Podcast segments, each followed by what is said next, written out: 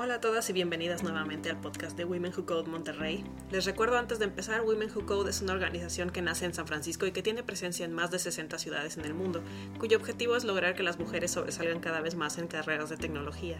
Yo soy su host, Pamela Rodríguez, y les recuerdo que pueden seguirnos en Facebook, Instagram o Twitter bajo el usuario www.codmty o en YouTube, SoundCloud y Spotify para enterarse de cuando hay nuevos episodios de este podcast. El día de hoy voy a hablar con María de Lourdes Alanís, también conocida como Malula de Alanís. Ella es una ingeniera civil graduada del Tecnológico de Monterrey que tiene un tema un tanto personal el día de hoy, pero muy generalizado para todas las que estudiamos una carrera para hombres. Yo sé que muchas de ustedes han tenido que enfrentar retos que en alguna otra carrera que es más considerada como para nosotras no habrían tenido que enfrentar. Y bueno, ¿para qué les spoileo más de nuestra conversación? Vamos a la plática.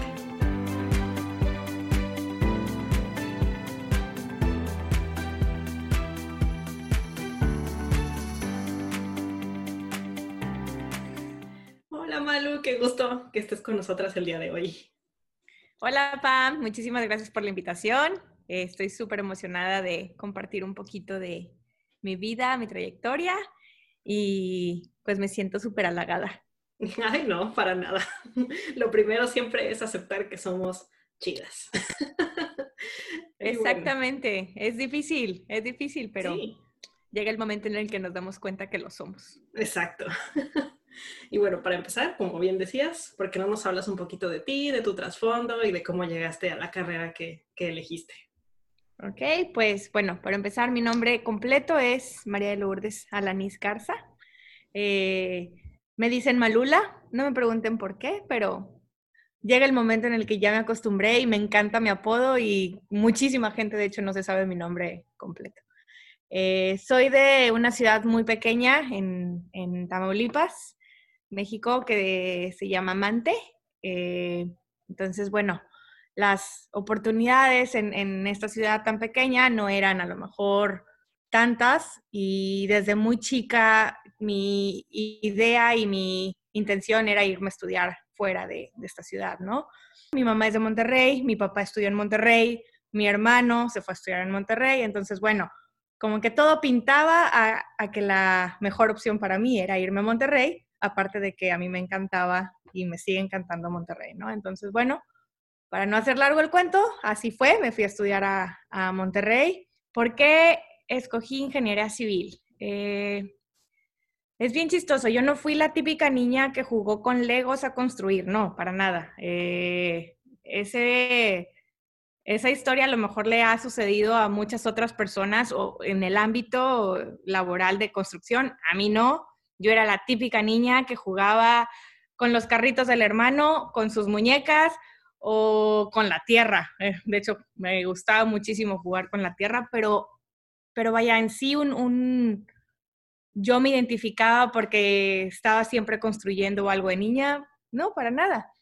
Eh, cuando ya estaba un poquito más grande, digamos 12, 15 años, eh, estaban construyendo la casa de mis abuelos, me acuerdo perfecto.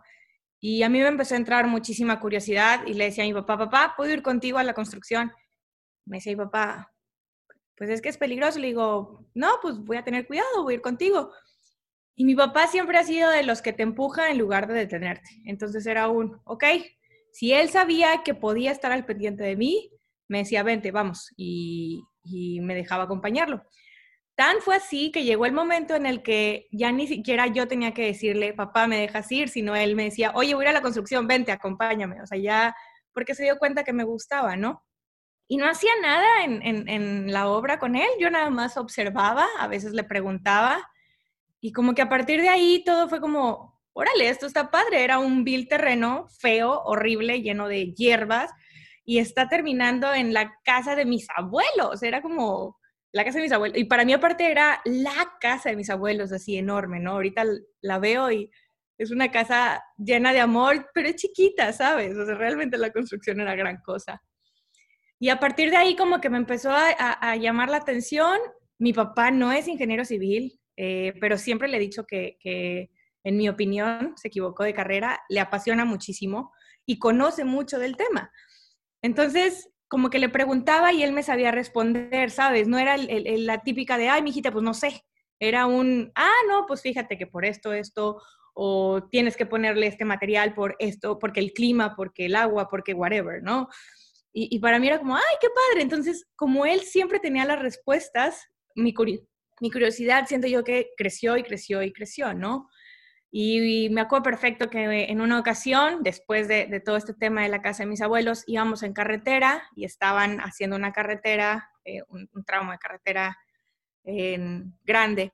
Y también empecé a preguntarle a mi papá de eso y le decía, oye papá, ¿y esta, por qué esta carretera la están haciendo con ese material y no como la calle que hicieron enfrente de la casa, ¿no? Y, y mi papá se quedó así como de, ¿y cómo sabes que son materiales diferentes? o sea, era...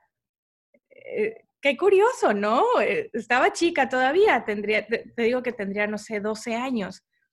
Le digo, sí, fíjate la maquinaria, papá, y aquí tiene una maquinaria más grande y esto y lo otro. Pues era lógico, ¿no? Era una carretera versus una calle muy chiquita, la maquinaria de la carretera me llamó muchísimo la atención. Entonces ya mi papá me platicó un poquito de lo que él conocía del por qué y todo esto, ¿no? Y así quedó. Y yo creo que nunca volví a, o sea, nunca tuve oportunidad otra vez de, comentar el tema, pero a partir de ahí como que yo dije, ah, esto está padre, ¿no? El, la construcción, los materiales, está cool. Así quedó.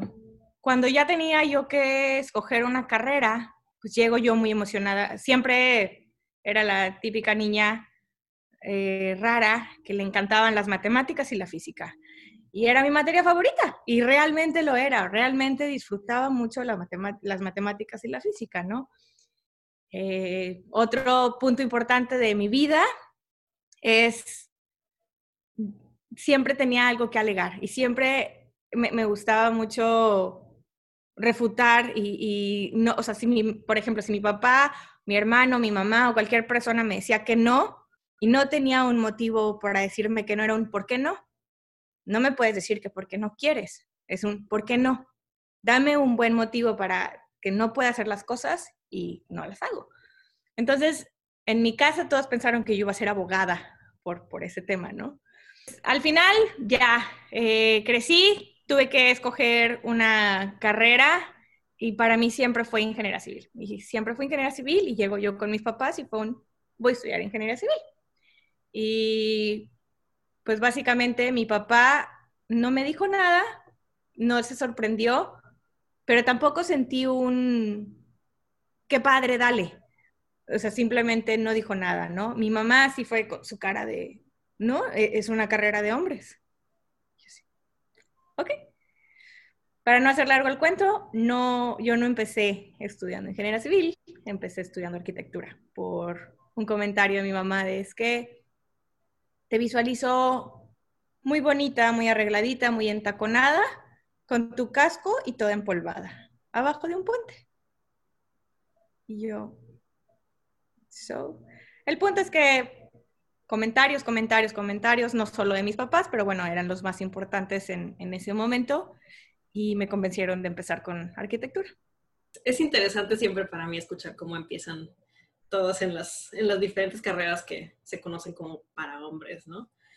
Que, que hasta ese concepto es extraño porque si, si te pones a pensarlo, ¿qué carrera realmente dominan las mujeres así altamente pagada? Ni siquiera el diseño de modas es dominado por mujeres eh, ya en, en gran escala, entonces no podemos pensar en carreras realmente para hombres si como quiera acabamos no dominando casi ninguna carrera en puesto muy, muy alto. Entonces, Exactamente. siempre, porque lo, lo, que me da, lo que me da gusto de tu, de, de, tu historia es que a lo largo de tu formación, tu papá siempre fue como tu, tu porrista, aunque yo supongo que en ese momento no sabía en qué te, en qué te estaba alentando o a qué te estaba echando porras, pero siento que eso te sirvió mucho, a mí también me sirvió mucho que mis papás como que me dieran por mi lado cuando quería aprender a programar a los 14 y yo así de que, ok, pues si quieres.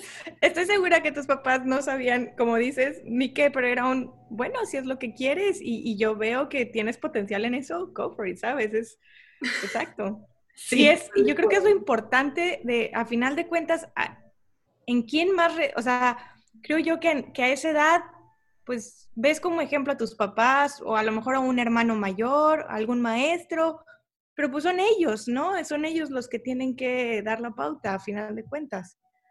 Sí, exacto, son, son tus como más grandes porristas o más grandes mentores o más, o sea, los que te, los que quieren que te encaminen, por eso es que luego afectan tanto en tus decisiones.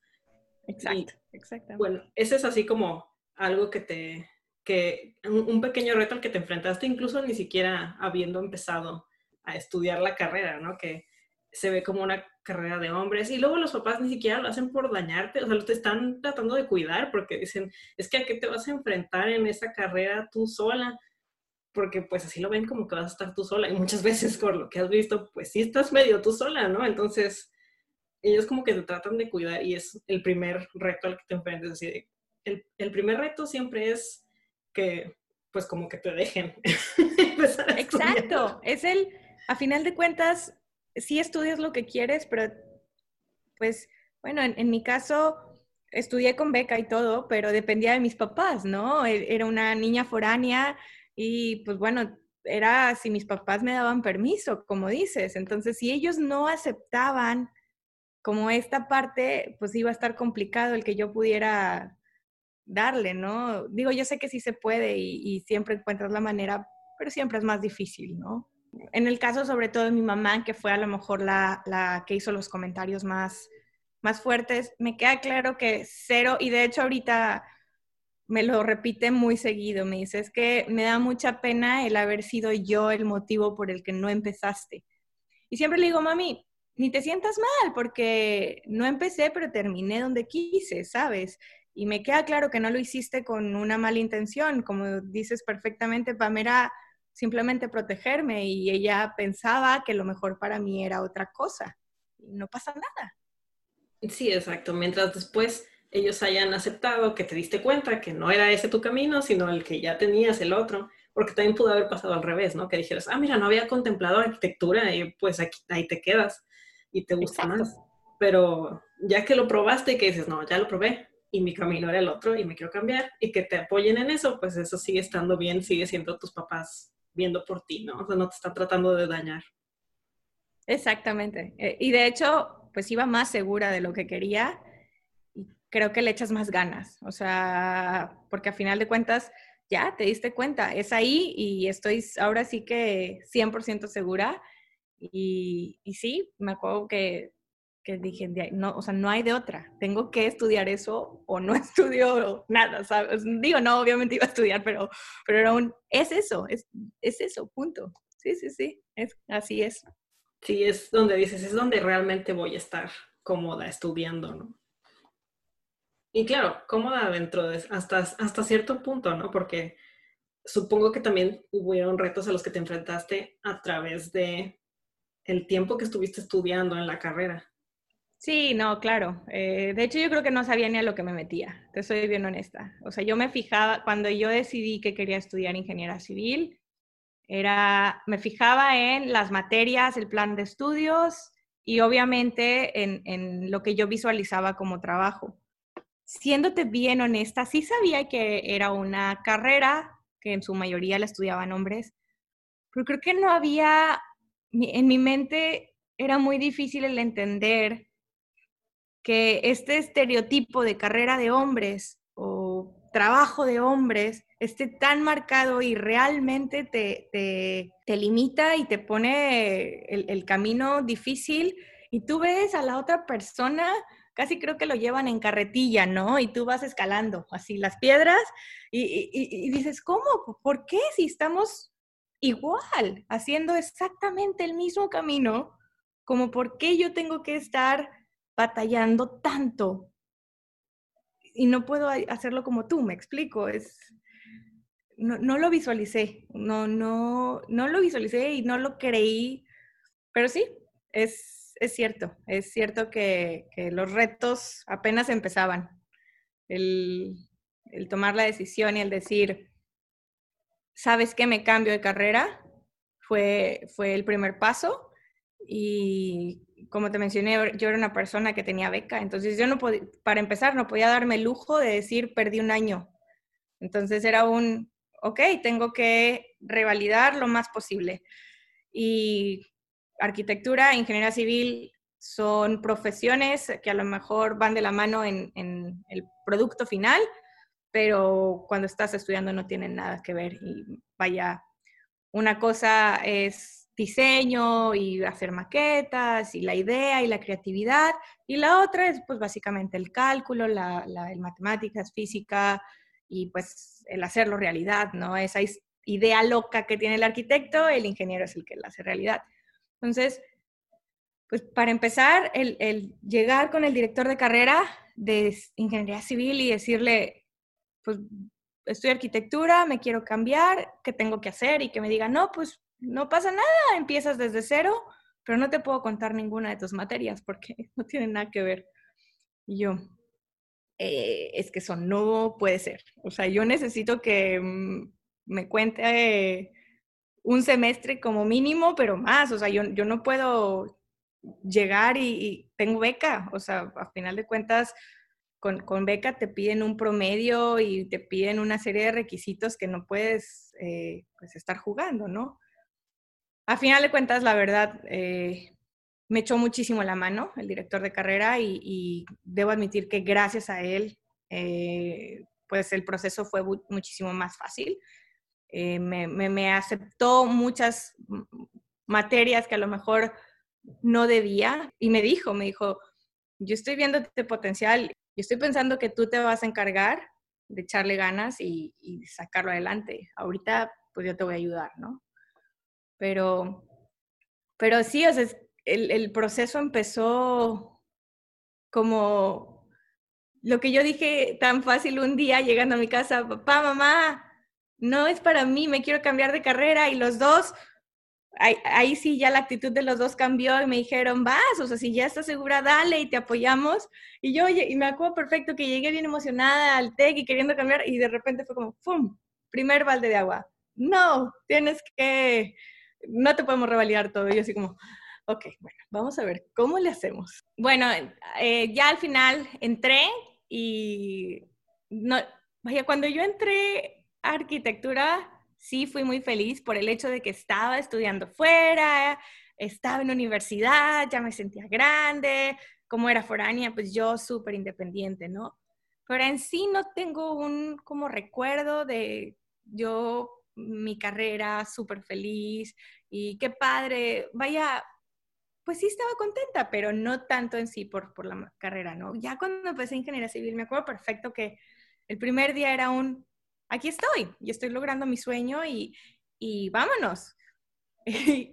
Era el primer día y yo ya había ido a investigar todas las actividades en las que podía ser parte y todas las actividades en las que podía meterme eh, y, cuál era el siguiente evento y yo quería participar en el siguiente evento.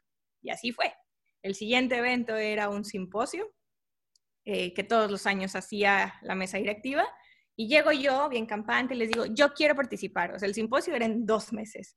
Básicamente el evento ya estaba armado. Y, y, yo les decía, es que no, algo, algo, estoy segura que en algo te puede ayudar. Méteme, por favor, méteme, yo quiero ser parte. Me encanta, me encanta todo. No sabía ni quién venía, no sabía nada. Yo nada más sabía que quería ser parte de, del evento porque yo quería formar parte de todo lo de mi carrera. Así era mi emoción de haber entrado. Y al final sí me dieron chance, yo era la del coffee break. y todos estaban bien emocionados porque realmente me tuvieron que inventar el puesto. Nunca habían tenido un coffee break. Me dijeron, no hay presupuesto, consigue lo que, o sea, lo que puedas y pues bueno, ahí lo acomodas como coffee break. Conseguí panecitos, conseguí sandwichitos, conseguí café, conseguí refrescos. El punto es que el coffee break estaba divino. Y, me acuerdo que todos salían y decían, ¿qué onda con su coffee break? O sea, es el primer año que ponen, está buenísimo, y no, así, ¿no? Y ya, al final de cuentas, de ahí empecé, eh, para, a lo que quiero llegar es que de ahí empecé yo a participar en, en los eventos de la carrera, ¿no? Y lo último en lo que participé fui parte de la mesa directiva, eh, era tesorera y siendo parte de la mesa directiva, le digo a mi equipo, le digo, ¿sabes qué? Es que no, no había nadie que quisiera hacerse cargo del SIMPO. Y era el evento por el que yo había empezado a participar y le tenía muchísimo amor, ¿no? A, todo esto. Les digo, yo me lo quiero aventar y, quiero ser, yo quiero hacerlo. A final de cuentas, como es lógico, no puedes ser tesorero y aparte estar administrándote tu propio evento, me tuvieron que cambiar de puesto y pues me aventé el CIMPO. Eh, era la de campañas financieras, que significa yo era la que conseguía los patrocinios, ¿no? Y ya había participado en, este tema de conseguir patrocinios para eventos pasados. Y es bien triste que otra de las cosas en las que me enfrenté es que en un principio a mí se me hacía bien fácil, yo me pasaba en la lista de contactos de empresas y yo hacía la cita y, desde el momento en el que hablaba por teléfono con la persona, pues siempre eran hombres, ¿no? Siempre, siempre me tocaron hombres. Y nada más por el hecho de saber que yo era una mujer, no me daban cita. Y batallaba y batallaba y batallaba para que me dieran cita. Eh, en su momento, cuando yo empecé a ver todo este tema de patrocinios, el que era el director era un hombre y es ahorita es mi mejor amigo y lo amo. Como es lógico, él me presionaba y me decía, Maluilis, no hay dinero, o sea, necesitamos que llegues con dinero, no podemos pagar, o sea, ya. Entonces llego un día y le digo, échame la mano, yo, yo me encargo, yo hablo, me sé el diálogo, amo el proyecto, yo me encargo nada más, dame tiempo y acompáñame. Me decía, tengo muchas cosas, eh, como es lógico, pues él tenía muchas otras cosas. Le dijo, dame tiempo y acompáñame, por favor. Necesito que me acompañes, si no, no, no me lo van a dar. Total, me dijo, ok, vas. O sea, como que él no me la creía, ¿no? A final de cuentas, ya me acompañó, me empezó a acompañar a las citas y se dio cuenta que sí, al que recibían obviamente yo hacía la cita a nombre de, él, ¿no? De, mi amigo. Y ya llegaban y al que recibían era él. La que empezaba a hablar, la que hacía todo el choro era yo y, ya, gracias, o sea, gracias a que se daban cuenta que conocía el proyecto y que realmente era conmigo con la que tenían que negociar, pues ya cerraban el trato conmigo. Pero era bien cañón que como estudiante, o sea, ni siquiera era un tema de trabajo, como estudiante, llegar a una empresa y decir y, tratar de, pedir apoyo, nada más por el hecho de decir es mujer, no me contestaban. Y tuve que literal pedir ayuda, que me acompañe. Y, a todas las citas me tuvo que acompañar mi, amigo. El, el, siguiente año ya me conocían los patrocinadores. Entonces ya todo fue más sencillo. Y ya era como, hola, soy, o sea, pero me pasó lo mismo en el sentido de que yo era la directora general, ¿no? Entonces yo le decía a mi equipo, oye, no seas gacho, háblale a estos patrocinadores, sé que nos van a apoyar porque ya los trabajé el año pasado. Mi equipo era una mujer, la, de patrocinios era una mujer también. Y le pasó lo mismo. Me decía, Luis, es que no me, no me dan citas. Y es que yo ya sabía y le decía, no te preocupes, te entiendo. Eh, diles que vas de mi nombre y yo te acompaño la empecé a acompañar a las primeras citas y como a mí ya me conocían, ya era más sencillo. Pero obviamente llegó el caso de que cambiaron a la persona con la que yo hablé y la nueva persona no me conocía y tuvimos que acudir a que nos acompañara algún compañero hombre y todo lo y, y dices, el, el, otro estás de acuerdo que va como trofeo, o sea, no, no habla, no sabe, no conoce.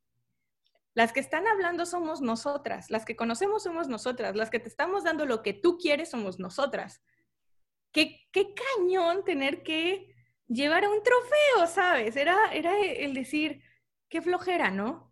Pero bueno, al final de cuentas lo, salió, lo conseguimos y, pues bueno, este, los eventos salieron y me siento muy orgullosa.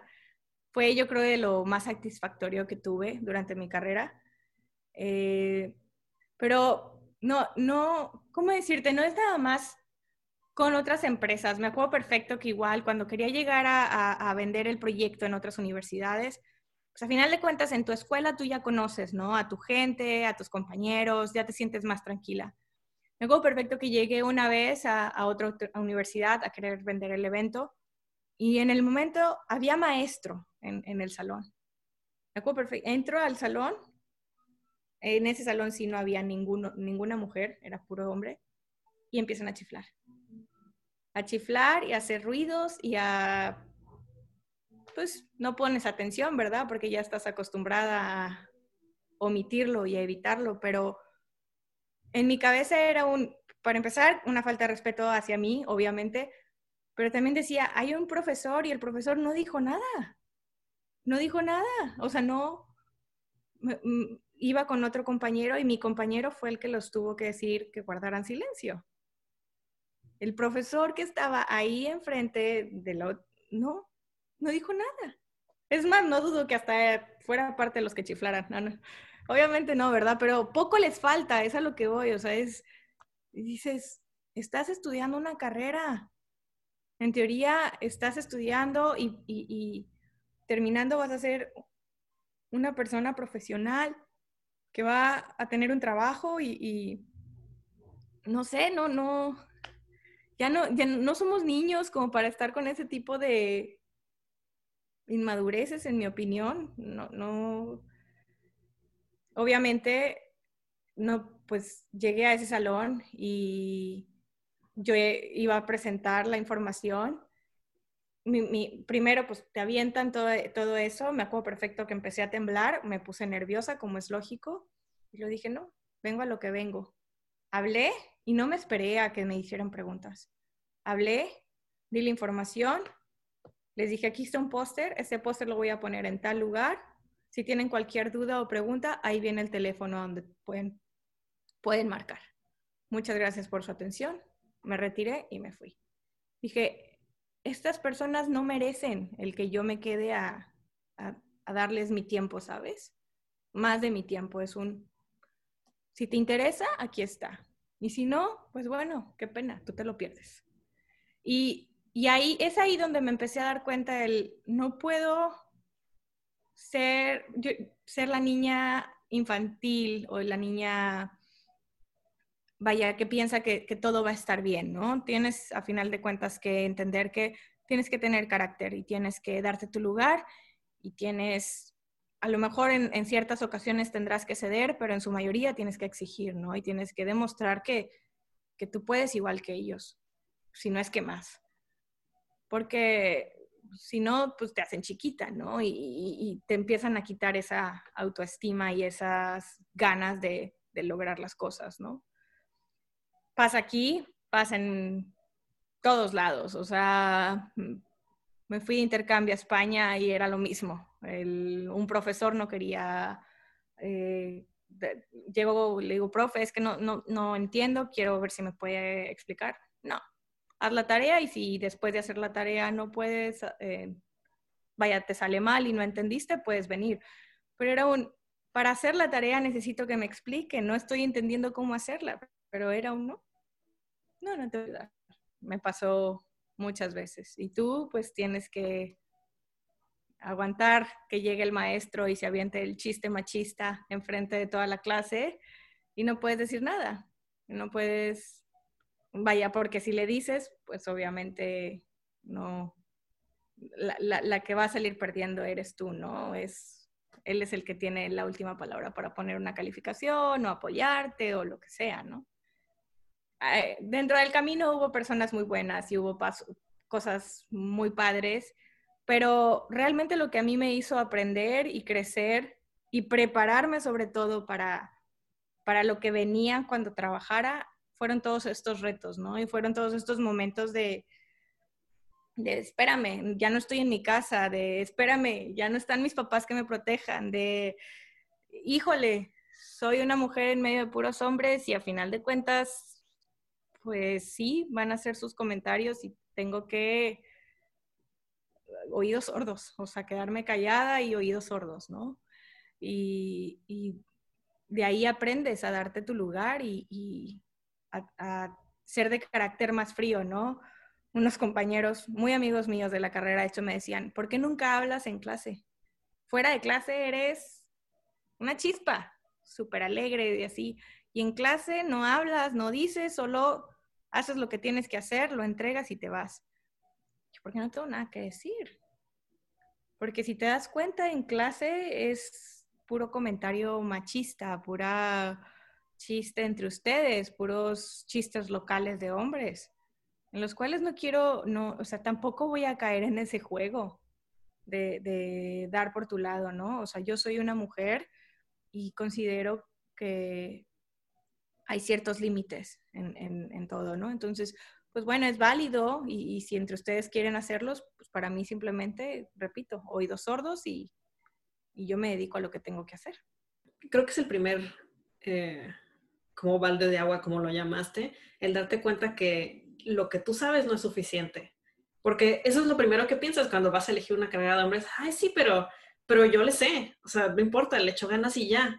Pero te das cuenta ya que estás ahí que no es nada más de, pues yo le sé. Exacto.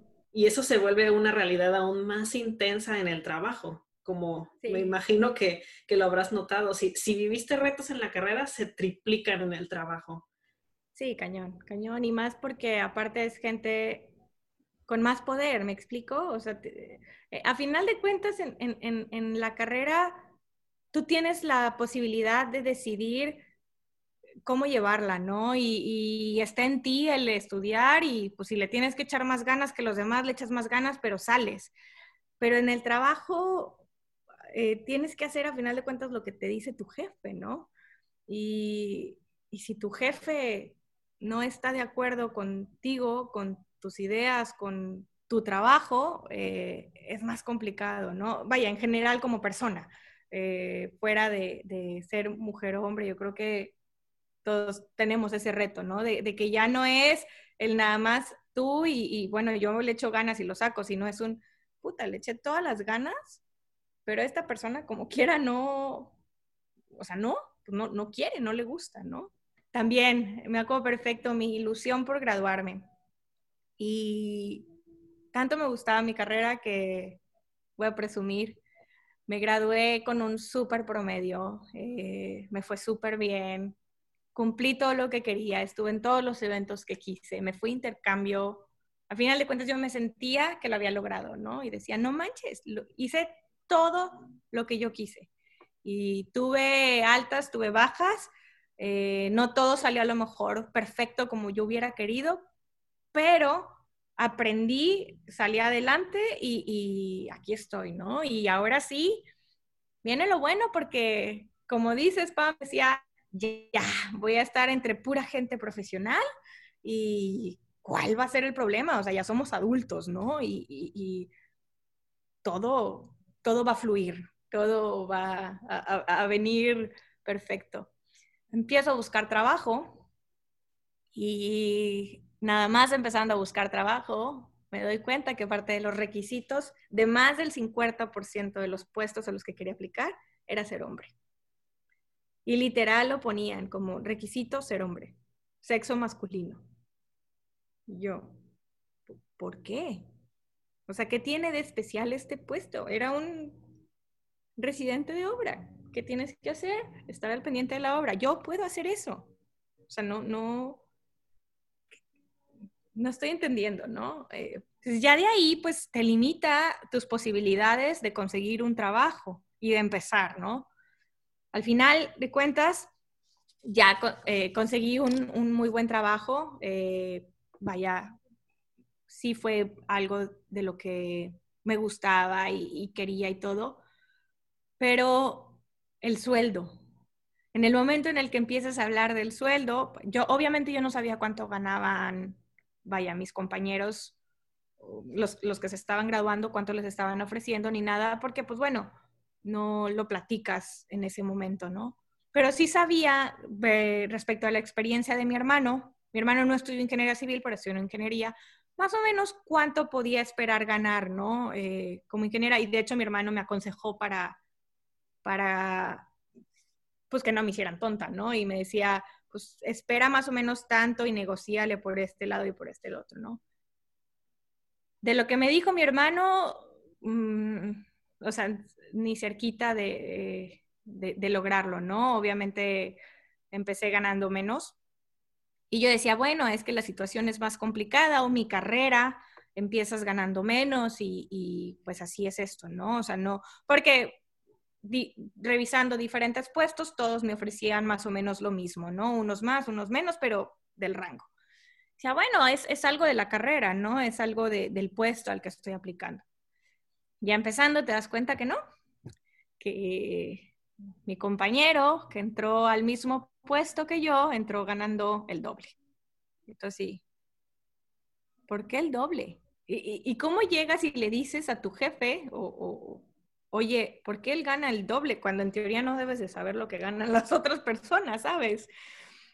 Fue a lo mejor en una plática que sin querer él me comentó su sueldo pensando que yo ganaba lo mismo y se da, y en eso le digo, ¿cómo?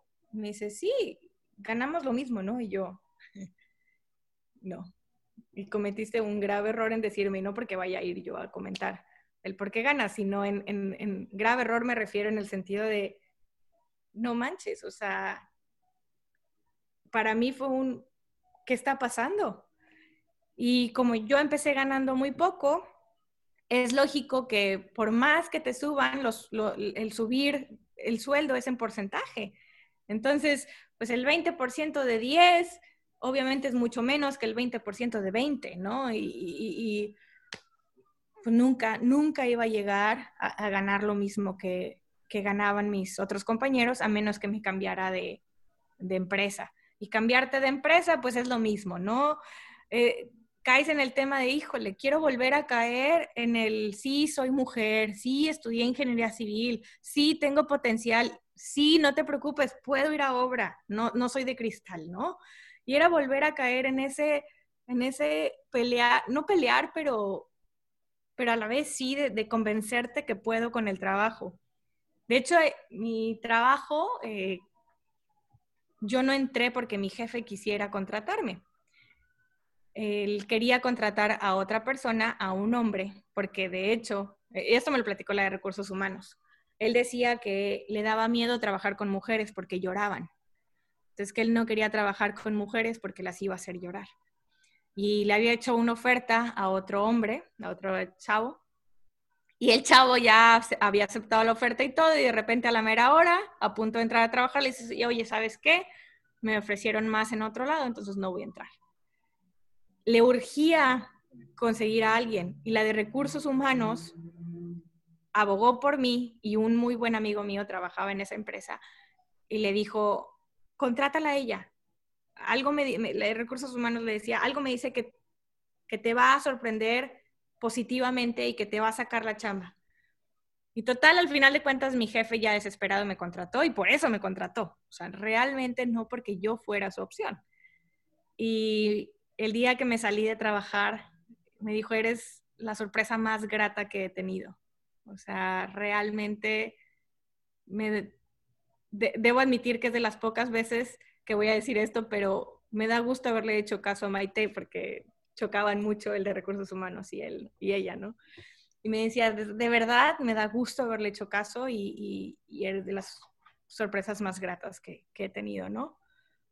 Pero el, hecho de empezar es un reto, ¿no? Y ya estás trabajando, retomando el tema del trabajo, ya estás trabajando y pues bueno, decía yo, ay, bueno, ya X, ya estoy trabajando y me encanta mi trabajo y qué padre, ¿no? Y mi jefe se da cuenta que yo podía con la chamba y me empieza a, dar más responsabilidad al grado que me empieza a decir, ¿sabes qué, Malula? Me empieza a invitar a todas las juntas y yo iba solo de oyente, pero iba a juntas importantes con él, ¿no?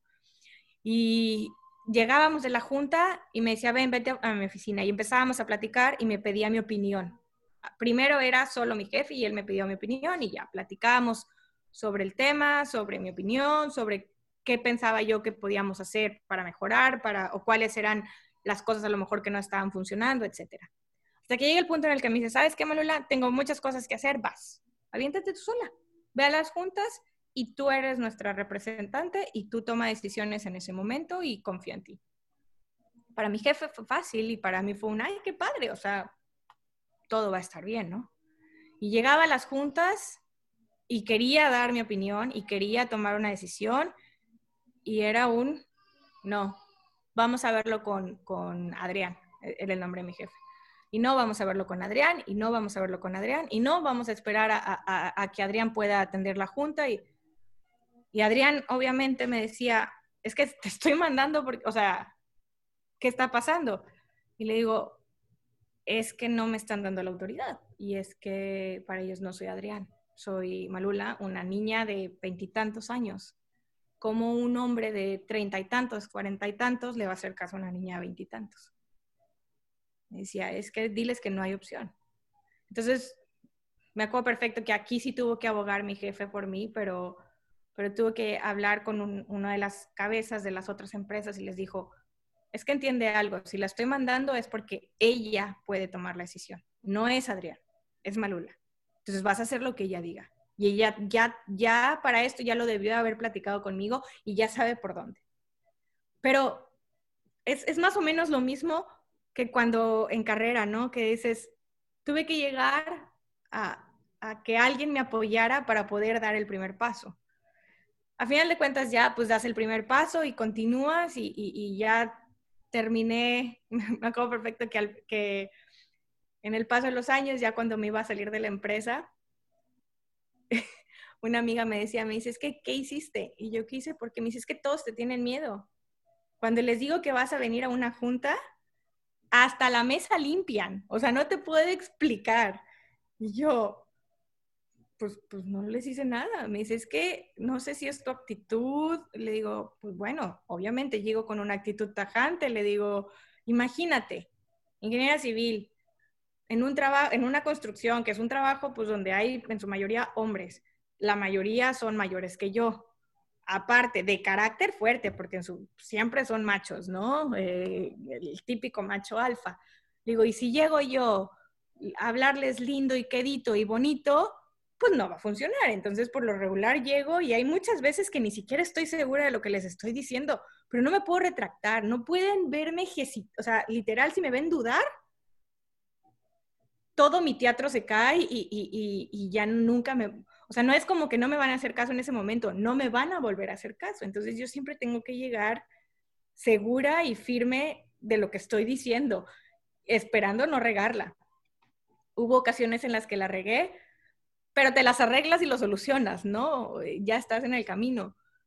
Pero sí, tuve que cambiar mucho mi, actitud. La verdad, yo me considero una persona que trata de, escuchar y de dar por, o sea, de, dar por tu lado, de escucharte, de, llegar a un común acuerdo. Y me di cuenta que no, que, en, mi trabajo tenía que llegar firme, directa y, y básicamente, pues va a sonar gacho, pero muchas veces a dar órdenes. Y obviamente después salía con la lágrima aquí porque me daba mucha cosa el, cómo tenía que hablar con, con ciertas personas, pero no, en mi opinión y, y en, en, ese momento yo sentía que no había de otra, ¿no? una de las primeras preguntas que me hizo el que fue mi mentor por muchos años en uno de mis últimos trabajos en Monterrey, que era cuando me estaba entrevistando, me, dijo que, que cuál era mi reacción a una situación de estrés alto, que se había llorado, que se había entrado en pánico, y yo nada más me le quedé viendo y le dije, soy mujer, no tengo ese lujo. Exacto. le digo, los que se pueden echar a llorar y que todos digan, ay, pobre, estaba estresado, son los hombres. Le digo, si yo me echo a llorar, van a decir, claro, es niña, no es mujer. No aguanta el estrés. Entonces yo le digo, eso fue lo que le dije y nada más se me quedó viendo así como, se rió y como que ya la, la, entrevista fue un poco más light después de eso, porque como que, no sé, la, la respuesta lo sacó de onda, pero es que sí, no tienes el, el lujo de llegar y, oigan, por favor, pueden, por favor, por favor, no.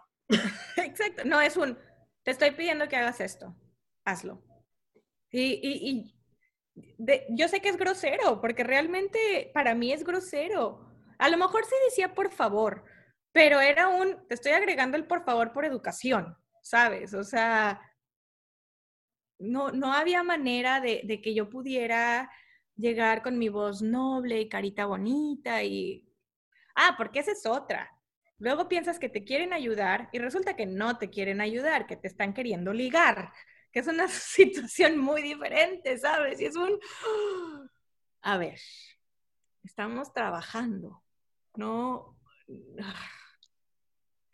Es, es, es un proceso, es, es, es, también, también para eso tienes que tener carácter firme y, duro y decir, a ver, somos personas profesionales. Darte tu lugar. Es que sí es cierto lo que dijiste. No, no, no tenemos el lujo de, Yo en ciertas ocasiones sí quise llorar y sí lloré en, la oficina, pero me acuerdo perfecto que me fui a encerrar al baño, si me aguanté y de esas que ya no puedes hablar en la junta. Y terminó la junta y necesito ir al baño, perdón. O sea, de que me estoy haciendo el baño, pues no, no me está haciendo el baño. O sea, lloré y lloré y lloré y lo saqué y salí otra vez como si nada, con mi cara poker face de aquí no pasó absolutamente nada. Sí, no entiendo ese sentimiento. Y creo que, creo que todas las mujeres que están en estos puestos de, de, ingeniería, en estas carreras, entienden ese sentimiento, porque también me acuerdo mucho del de, el primer trabajo donde tuve un puesto de, de, de alto nivel, en, que fue donde conocí a mi esposo, de hecho él, era el que después de las juntas me esperaba porque yo me tenía que quedar tarde a juntas directivas y, y en su carro, luego ya que me subí a su carro, ya era llorar todo el camino hasta mi casa, así de que, de coraje, ni siquiera, ni siquiera llorar porque me sentía triste o porque me habían visto feo, no, era, el puro coraje de todo lo que tiene uno que pasar a diario. Y de verdad, si no tiene, luego, pues porque todavía no hemos hecho ese, avance en nuestra cultura, por desgracia. Si no tienes un jefe como el que tú tenías, como el que yo tenía en ese momento, de hecho también, que respalde tus decisiones, tú solo está bien difícil. No, bueno, no, no, no, quiero decir que esté imposible, pero sí está muy complicado. O sea, necesitas tener un, equipo y por lo regular, un equipo que te respalde y que te apoye y, y ese equipo tiene que tener una cabeza que, que esté de acuerdo contigo. Si no, híjole, no sé, no, no, yo en lo personal no sé si lo hubiera logrado, ¿sabes? O sea, vaya, yo, gran parte de, de, de, que, de todo este proceso de mi crecimiento y de haber llegado donde llegué fue por esas personas. Em, primero mi papá, como dijiste, después tuve, vaya, amigos más grandes que yo en la carrera y profesores que me fueron apoyando y ya después en, en, el trabajo, pues mi jefe en, en, directo. Sí, necesitas ese, ese apoyo porque, pues desde, desde, como dices, el amigo que iba como de tu edecán nada más a, abrirte las puertas, por desgracia todavía en muchas profesiones es necesario que tengamos ese respaldo masculino porque si no, no nos ven, o sea, no nos quieren o no nos quieren ver las personas. Y para las personas que nos escuchan de otros países, por si les queda la duda de, pero ¿por qué no demandas o algo? En México no se puede. En México no hay una ley que te impida poner en un puesto que se requiere a un, a un hombre que se requiere a una mujer. Cuando son secretarias siempre quieren una mujer. O, sea, eso no hay una ley que impida eso como en Estados Unidos, como en otros países. En México no. Entonces, por eso es que esto todavía es muy posible y este tipo de discriminación es tan pesada para, pues, para nuestras profesiones. De hecho, no sé si, si fue también tu caso, Pam, pero, o sea, yo cuando trabajaba tenía que hacer mi trabajo y de hecho hacía el trabajo de otras tres, cuatro personas más. Eh, cuando, cuando me salí, tuvieron que contratar a cuatro personas para hacer lo que yo hacía, porque eran cosas súper dispersas. Pero es que dan por sentado, por ejemplo, mi jefe, a pesar, lo, lo quiero muchísimo y me apoyó muchísimo, pero él me trataba como su asistente. Además de lo de mi trabajo, para él era, yo era su asistente porque era la única mujer de su equipo, ¿no? Y todos me decían, es que ¿por qué eres la asistente de Adrián? Y yo, a ver, no soy su asistente, pero yo sé que como que en mi cabeza era un, no me cuesta nada, él me está apoyando y yo sé que sin ese apoyo no podría a lo mejor hacer otras cosas, ¿no? Entonces, si me está pidiendo que le lleve una agenda, no me cuesta nada llevarle una agenda, ¿sabes? O sea, es, un ejemplo. Pero ya te pones a pensar y dices, pues realmente no está bien. O sea, no está bien porque no me contrataste para ser tu asistente, me contrataste para otra cosa. Pero bueno, es, creo que es parte de, del proceso, ¿no? Que, tenemos que llevar y, dan por sentado en ocasiones, en mi opinión. Y es que te pasa que, a pesar de que sabes que no está bien, si dices que no, tú eres vista como que no puedes. Y eso te baja en, en, este, como que en estima. he visto, he visto mucho el caso al contrario de hombres que dicen, no es mi trabajo. Dicen, no, este cuate sí se da su lugar.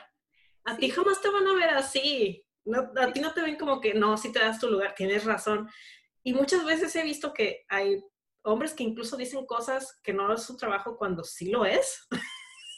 Sí, de hecho, por lo regular es, eso sí está dentro de la descripción de tu puesto, sí es parte de tu trabajo. Vaya, no, no, no hace clic. Y de hecho me pasó, me pasó que había una persona que hacía lo mismo que yo y para todo decía, no, es que eso no es mi trabajo. yo, claro que es tu trabajo, tipo. Y, sí, en ocasiones llegué con mi jefe y le dije, Adrián, perdón, estoy vuelta loca en, chamba. Eh, ahorita no te voy a poder hacer la presentación, una presentación que no era parte de, de, mi trabajo, ¿no? Ok, no, no, no te preocupes. Eh, y pues si no puedes con el trabajo, dime, y para dárselo a alguien más. Y yo, a ver, sí puedo con mi trabajo. El problema es que me estás llenando de otras cosas. Pero como dices, es exactamente el concepto que dijiste tú, Pam. Cuando dices no puedo, dan, es un, ah, no puede, pero no puede con todo. Y hasta, y, literal tuve que llegar el momento en el que dije, sabes que no, no le puedo decir que no puedo y, trabajaba obviamente bastante más de lo debido. Me gustaba mucho lo que hacía y lo disfrutaba muchísimo, entonces la verdad no me puedo quejar tanto, pero siendo honestos no está bien, o sea, trabajaba muchísimo, muchísimo, porque me pedían mucho más. Sí, es lo malo que luego nada más se dan cuenta de ese esfuerzo que estás haciendo cuando te vas que dicen, ay, oye, si hacía un chorro de cosas que estas personas nuevas no quieren hacer porque pues no es su trabajo, literal, si no es su trabajo. Y no creen que es nada más por echarles a los hombres, porque como siempre digo, el feminismo no es odio de hombres, nada más es un consciente. Es, que tengamos todos la conciencia de lo que está pasando, porque a fin de cuentas, sin, sin, que, sin que los hombres vean que esto está pasando, a nosotras nunca nos van a sacar de todos estos prejuicios entonces, tiene que ser un, sí, todo tiene que ser un esfuerzo de equipo para que este, este, tipo de cosas dejen de pasar poco a poco, con suerte, ¿no? Sí, estoy de acuerdo, estoy, estoy de acuerdo. Es, es el, nada más dense cuenta que, que sí podemos y así como nosotras tenemos que aceptar ciertas cosas y ceder en ciertas cosas, ustedes también, ¿no? Y ustedes tienen que que ni siquiera es darnos el beneficio de la duda, porque no, no hay duda que podemos hacer las cosas, es darnos la oportunidad de, de, que seamos equipo, porque a final de cuentas es, es, hacer equipo, ¿no? Ahorita yo creo que ya, ya, ya es tiempo de que ya no se critica a, un hombre que le gusta coser o que le gusta eh, cocinar o que, ¿por qué? Porque es bien válido. Vaya, yo creo que pasa, había, yo creo que ha, habido personas, hombres en específico, que, que, han vivido por más o menos el mismo prejuicio y, estereotipo que nosotras, ¿no? Simplemente, yo creo que no tiene nada que ver tu preferencia sexual con lo que estudies o lo que trabajes, me explico, o sea, como, como ¿por qué estás dando por sentado el, el, mi preferencia sexual nada más por una carrera. Sí, así como el hombre que estudia diseño de modas no, tiene que ser gay, la mujer que estudia ingeniería no tiene que ser lesbiana, o sea, eso no tiene nada que ver. Exacto, exactamente, o sea, no, una cosa no va con la otra, no tiene nada que ver. Y tristemente es gran parte de los primeros prejuicios que tienen, ¿no?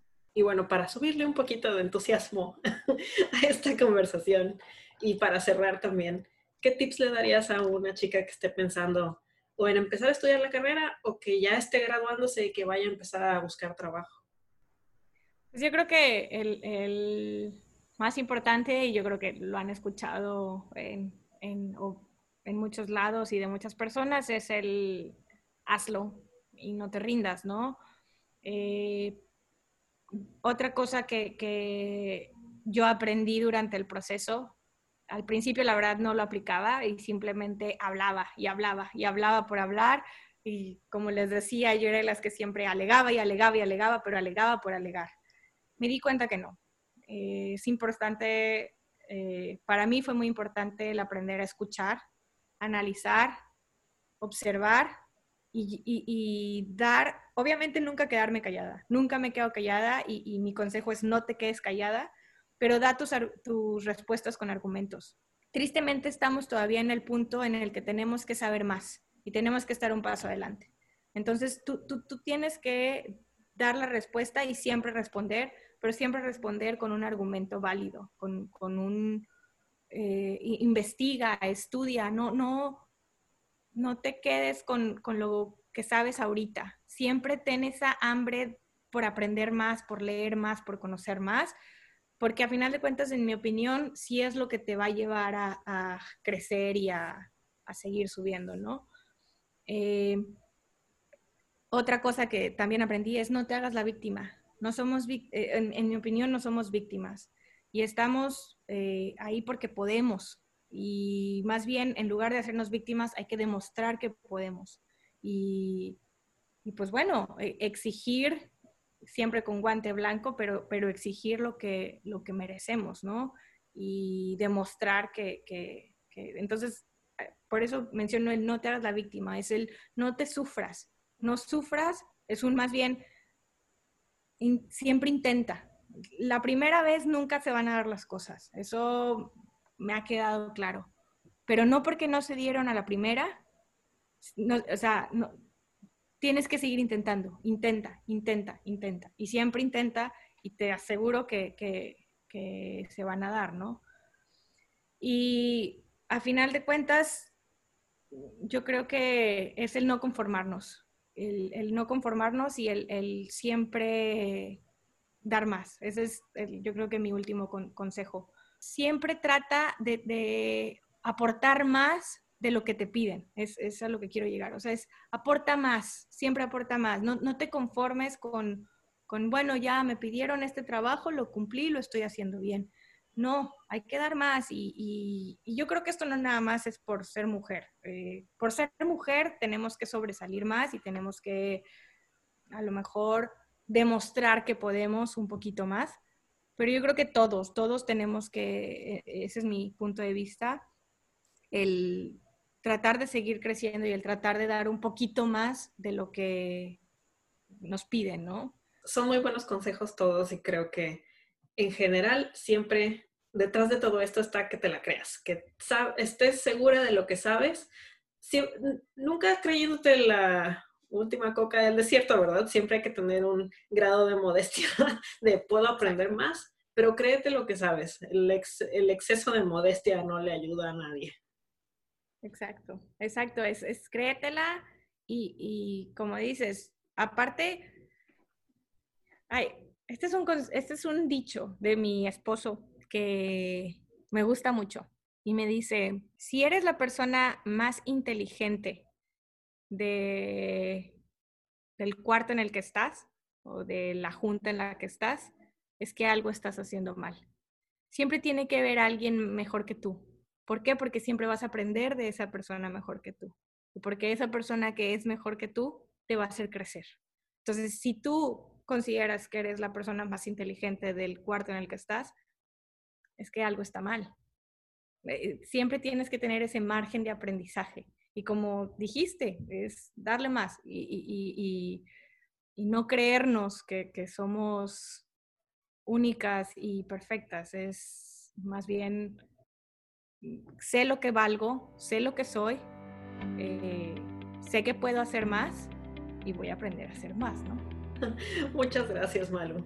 Muchas gracias. No, gracias a ti, Pam. Espero que haya sido interesante para ustedes la plática que tuvimos el día de hoy. Les recuerdo que pueden enviarnos sus comentarios o sugerencias a Facebook, Twitter o Instagram bajo el usuario www.codemty o seguirnos en YouTube, SoundCloud y Spotify para enterarse de cuando hay nuevos programas de este podcast.